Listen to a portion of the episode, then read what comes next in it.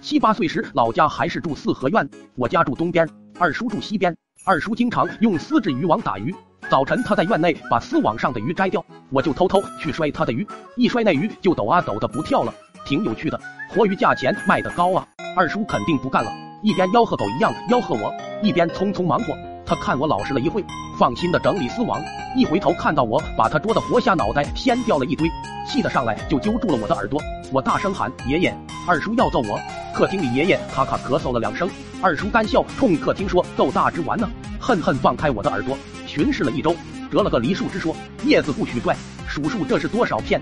数对了给你五毛钱。”我接过树枝，用手扒拉着就去数，手背猛地一阵刀割般疼痛，扔了树枝一看。上面有好几个毛辣子虫，一看二叔脸憋得通红，我知道上当，顿时就哭了，捡起树枝就去追他。他躲闪着，哈哈大笑，看你老实不老实，正笑得开心。爷爷出来了，照他脑袋就是几拐杖。二叔一看事大了，鱼也不管了，撒腿就跑。爷爷腿不利索，脱了鞋子扔他，跑得贼快，没扔住。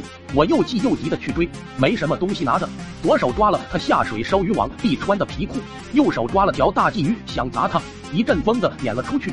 那家伙早跑得没影子了，我哭着在村子转了一圈没找着，一生气把那条大鲫鱼扔进了池塘。想想它应该是钻进了竹林，就爬上了矮墙进大竹林里找。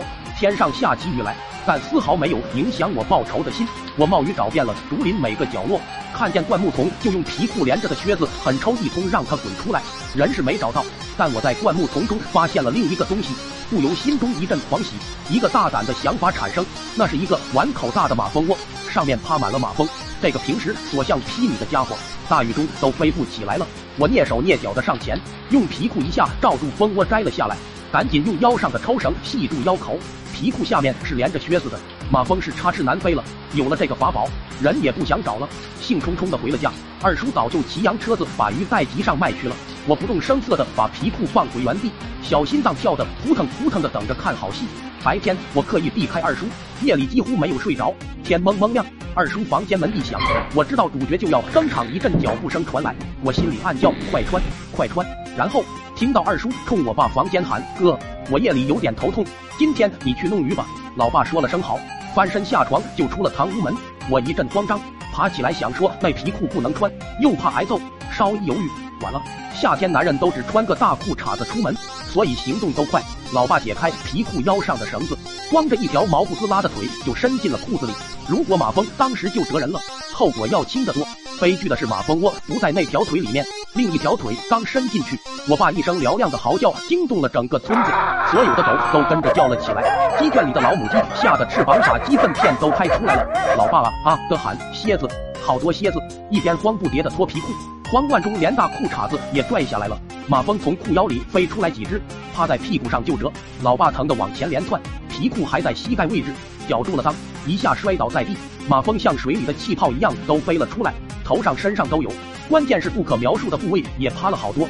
他惊恐的翻了个身，大耳瓜子对着祠堂左左右右的呼。二叔惊动了，出门一看，那么多马蜂，一边挥起褂子在空中抽，一边抡着巴掌在老爸脸上伸打。蜂群也向他袭击过去，这时老爸已经脱掉了皮裤，刚提上大裤衩子，嗷嗷叫着，发现裤裆里还有，又被折了几下，情急之下扒了裤衩子扔了，和二叔互相掩护着往大门口退。我一看蜂群不依不饶，还在追，老爸捂着前面黑补丁一样的东西，狼狈不堪，救父心切，抱着必死之心，伸手抓了个热水瓶，拔掉瓶塞冲了出去，一边乱泼开水，一边大叫：“我今天要烫死你们！”当时完全没考虑到人也会被烫到，老爸和二叔被泼了几下，左一块右一块红彤彤的，一个爆头一个光腚冲出了四合院。爷爷行动不便，颤巍巍的把门拉开一条缝，刚骂了一句我还没死，你就打你弟弟了，你穿个大白裤衩子往哪跑？我呼的一下收平不及，一股开水浇他下巴上了，他啊的一惊，伸手一抹把胡子扯掉了，吓得赶紧关上了门。大部分马蜂都跑了，零星的开始追我。我跑到大门外，门口几个来看热闹的妇女正往回跑，有几个也被蛰了，在骂太倒霉了。一个小媳妇用手捂着眼睛在问张嫂：“这大清早的看见男人光屁股，会不会长鸡眼啊？”我一看老爸不在，喊了。一声，就听他在猪圈里骂开了：“是你个兔崽子。抓的马蜂妇，我今儿不死，非把你揍死不可！快去帮我拿个裤衩子。来！”我问二叔呢，老爸说他被马蜂整迷糊了，自己跑诊所去了。我慌忙进屋去找，昨天下雨的原因，晾衣绳上的大裤衩子。没干，又去衣柜里翻，找到一条三角内裤拿了过去。老爸从猪圈探头一看是内裤，骂了句特么也不知道找条大点的，说着接了过去穿，又脱下甩了出来凶我，蛋肿的跟大葫芦似的，套都套不上，换条长裤子来。出了猪圈，老爸推出二八大杠自行车，一阵猛跑甩腿，跨了上去，不敢坐，站着一高一低蹬的飞快往诊所跑去。接下来半个月里。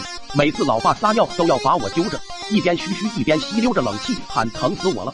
尿完就开始削我。